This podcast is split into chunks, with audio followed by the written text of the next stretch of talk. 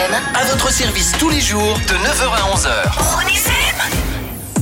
On retrouve la vétérinaire Léonore Linden au studio ce matin. Bonjour. Bonjour. On parle de nos compagnons les chiens aujourd'hui avec euh, le brossage de dents. Vaste sujet. Alors, est-ce qu'il faut brosser leurs dents? Est-ce que ce n'est pas nécessaire? Est-ce que c'est que euh, pour euh, notre confort personnel d'avoir une haleine agréable? Vous allez nous donner quelques conseils hein, aujourd'hui. Donc effectivement, brosser les dents, ça peut paraître un petit peu ridicule comme ça à premier abord, mais euh, c'est extrêmement important. Ça fait vraiment partie de, de l'hygiène buccale de notre chien. Je dis chien parce que chez les chats, c'est une manipulation qui est vraiment extrêmement compliquée et les chats sont quand même moins sujets au tartre que les chiens. Je fais une petite parenthèse par rapport euh, aux dents des chiens et le tartre. Les chiens vont sur le principe pas faire de caries. Pourquoi? Parce qu'ils ont une acidité dans la bouche qui quasiment va exclure le risque de caries, mais par contre qui va les prédisposer beaucoup au tartre. Et plus le chien est petit, plus il va faire du tartre. Ah bah pourquoi? C'est quoi le lien? Eh ben, c'est un constat. C'est, je sais pas C'est si- comme ça, c'est c'est vraiment un constat. Les, les grands chiens font rarement du tartre, alors que les petits chiens en font vraiment beaucoup, beaucoup, beaucoup. D'où l'intérêt, si on acquiert un petit chien, d'anticiper le fait qu'il faudra brosser les dents toute leur vie et il faut les, habituer à cette manipulation. Donc, euh, ce qu'on fait, c'est que déjà, on va s'équiper avec euh, un dentifrice exprès pour chien, qui souvent est aromatisé euh, au poulet ou au bœuf ou à ce qu'on veut. hein. Il y a de tout sur le marché. Ensuite, on va acheter la brosse à dents, qui peut être une brosse à dents pour bébé. hein. on trouve ça en pharmacie ou même à la COP ou à la Migros. On voit aussi ces sortes de brosses à dents en plastique qu'on met sur le doigt, non Voilà. Après, on glisse son doigt euh, entre les dents du chien. C'est ça, une brosse comme un espèce de petit gant qu'on mettrait sur le sur l'index avec des petites euh, piquants en silicone. Donc ça c'est tout à fait recommandé aussi. Et sinon il y a des brosses à dents spécifiques pour chiens.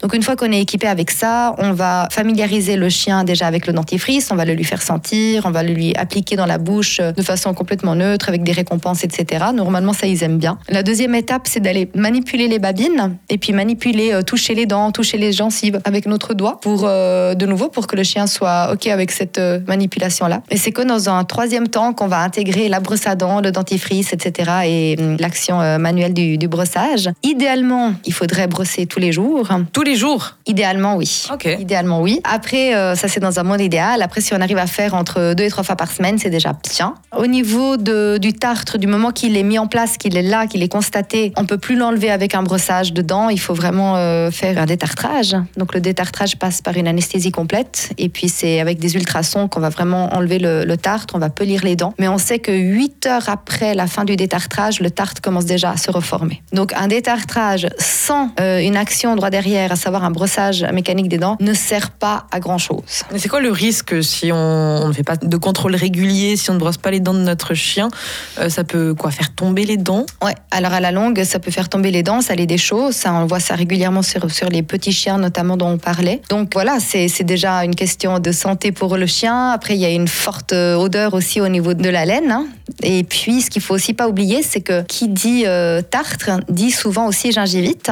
Et quand on a une gingivite, ça veut dire qu'on a quand même un organe qui est enflammé, infecté, et toutes ces bactéries et ces germes peuvent aller circuler et aller coloniser d'autres organes, notamment le cœur, les reins, etc. Donc euh, c'est pas anodin. On évite euh, de prendre des risques, on leur brosse les dents euh, le plus régulièrement possible et j'imagine le plus tôt possible pour les habituer. Est-ce qu'il y a un âge limite? Est-ce qu'on peut commencer dès qu'on a notre chiot, Dès par qu'on a exemple à chiot. trois mois? Tout à fait. et pas Oui, oui. de contre-indication? Absolument pas, tout en sachant que quand on brosse son chien, euh, quand il a trois mois, qu'on brosse ses dents, euh, c'est des dents de lait. Elles vont tomber. Mais ça, c'est vraiment l'intérêt du brossage précoce, c'est d'habituer l'animal à cette manipulation pour la suite. pour qu'ils se laissent faire par après. Absolument. Bonne stratégie.